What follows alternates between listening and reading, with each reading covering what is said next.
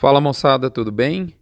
Aqui é o Rodrigo Albuquerque, você está comigo no Mini Front, edição 366, que está indo ao ar para os assinantes no dia 30 de março e para os não assinantes lá no final da primeira semana de abril, lá pelo dia 4, quinta-feira. Moçada, 30 de março, o que, que essa data diz para você? Para mim, é que acabou o primeiro tri trimestre, ou como dizem os americanos, o primeiro quarter. E esse front tem justamente essa perspectiva em termos de conteúdo principal. Lembrando a você que esse mini front chega até os seus ouvidos no oferecimento de MSD Saúde e Reprodução Animal, Vmax, aditivo à base de virginiamicina da Fibro para reprodução, recria e engorda de bovinos, Aglomerax, a linha de suplementos especialmente formulada pela Conan para uso no período das águas, Boitel da Agropecuária Grande Lago, o maior Uber pecuário da América Latina, situado em Jussara, Goiás, Bifet, o suplemento energético da Vacinar para reprodução e para engorda, você que quer adensar a sua dieta no final de confinamento, Bifet é uma excelente opção. E por fim, frigorífico Minerva, dos meus amigos Fabiano Tito, Vagnão, Bruno aqui de Palmeiras de Goiás e assim por diante. Moçada, ai, não posso deixar de falar do meu amigo Davi. Moçada, é o seguinte, o cenário de safra firme que nós estamos vendo, né, nós estamos encerrando o terceiro trimestre ou o primeiro trimestre ou o primeiro quarter, como dizem os americanos, né? E a gente vê um cenário de safra bem firme e que destoa fortemente do que a gente viu em termos de safra nos primeiros dois anos, primeiro trimestre dos últimos dois anos. A grande força motriz desses preços firmes continua baseada na ponta da oferta, essa ponta, essa oferta que segue restrita e que tem provocado escalas pouco confortáveis. É exatamente o que a gente vê. Escala pronta para a semana que vem pode dizer que é, é realmente um sonho aí para os compradores de boi. Do ponto de vista de, de preços, as praças vão continuando esse revezamento semana após semana e pela sétima seguida, o valor médio do boi, da arroba de boi no Brasil subiu. Nós estamos já R$ reais acima do início do ano, mais precisamente do, do, início do ano, que eu falo do valor que a arroba média no Brasil tinha na virada no Réveillon, né, de 2018 para 2019. Nós estamos aí agora no 145,17 a prazo nos dados da Scott e do IBGE adaptados. É, então, se o seu estado tem um preço a prazo menor que 145, você está na banda dos estados inferior à média. E se você tem está no estado maior que 145, você está vivendo, desfrutando de um estado que tem uma média superior, um valor superior à média dos estados do Brasil. Nós fechamos aí é, uma boa notícia e que às vezes a gente passa batido, né? Ontem, no dia 29, sexta-feira, o indicador Exalc BMF bateu 157,05 à vista, que é o maior valor nominal desde 24 de junho de 2016.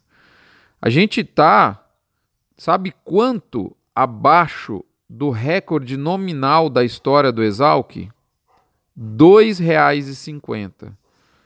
O valor foi o recorde nominal de todo o levantamento histórico do CPEG já data de 25 anos. Ele é de 159,49. Sabe quando que ele ocorreu, gente? Dia 4 do 4 de 16. Olha só, praticamente nessa mesma época do ano. Por um beicinho de pulga, talvez nós não batemos esse, esse valor.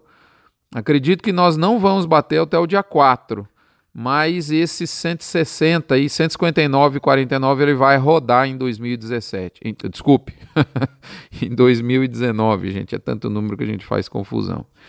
Apesar da gente estar tá vendo agora um comportamento bem mais ameno da carne, a carne deu até uma recuadinha nesses últimos dias aí na virada de mês, né? Uma coisa que é novidade, isso tem, traz alguma preocupação, mas a gente ainda vê a oferta reduzida, a oferta reduzida segurando as pontas dos preços e as boas chuvas, que os dois juntos são as mãos que embalam o, o berço da venda compassada que o pecuarista está fazendo nesse momento.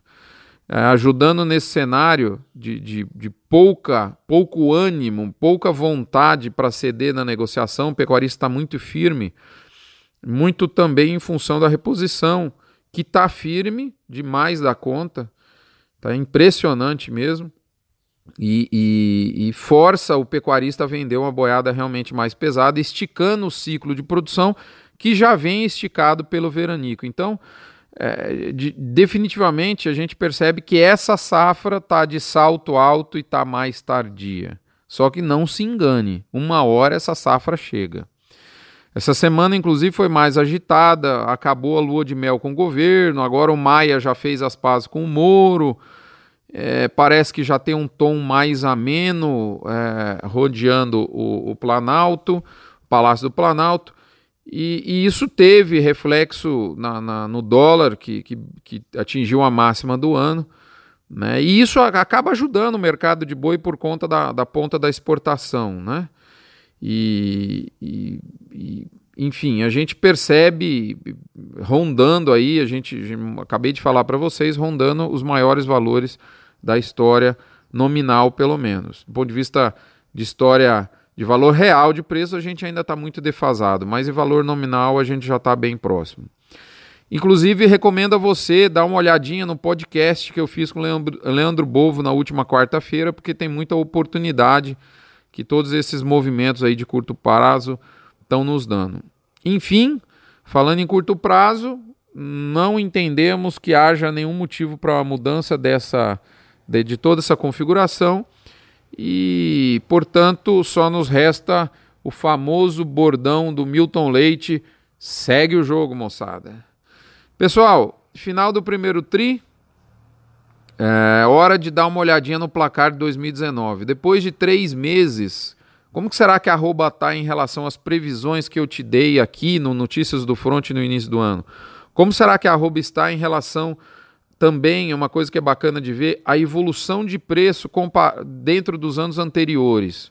Né? Então, esse, esse trieiro de preços de 2019, ele está bacana, ele está ele tá acima, ele está abaixo do que o boi tem feito nos últimos anos? Como é que está a margem da indústria com relação aos últimos anos? Tudo isso são, são respostas que eu entrego a você no Front Premium.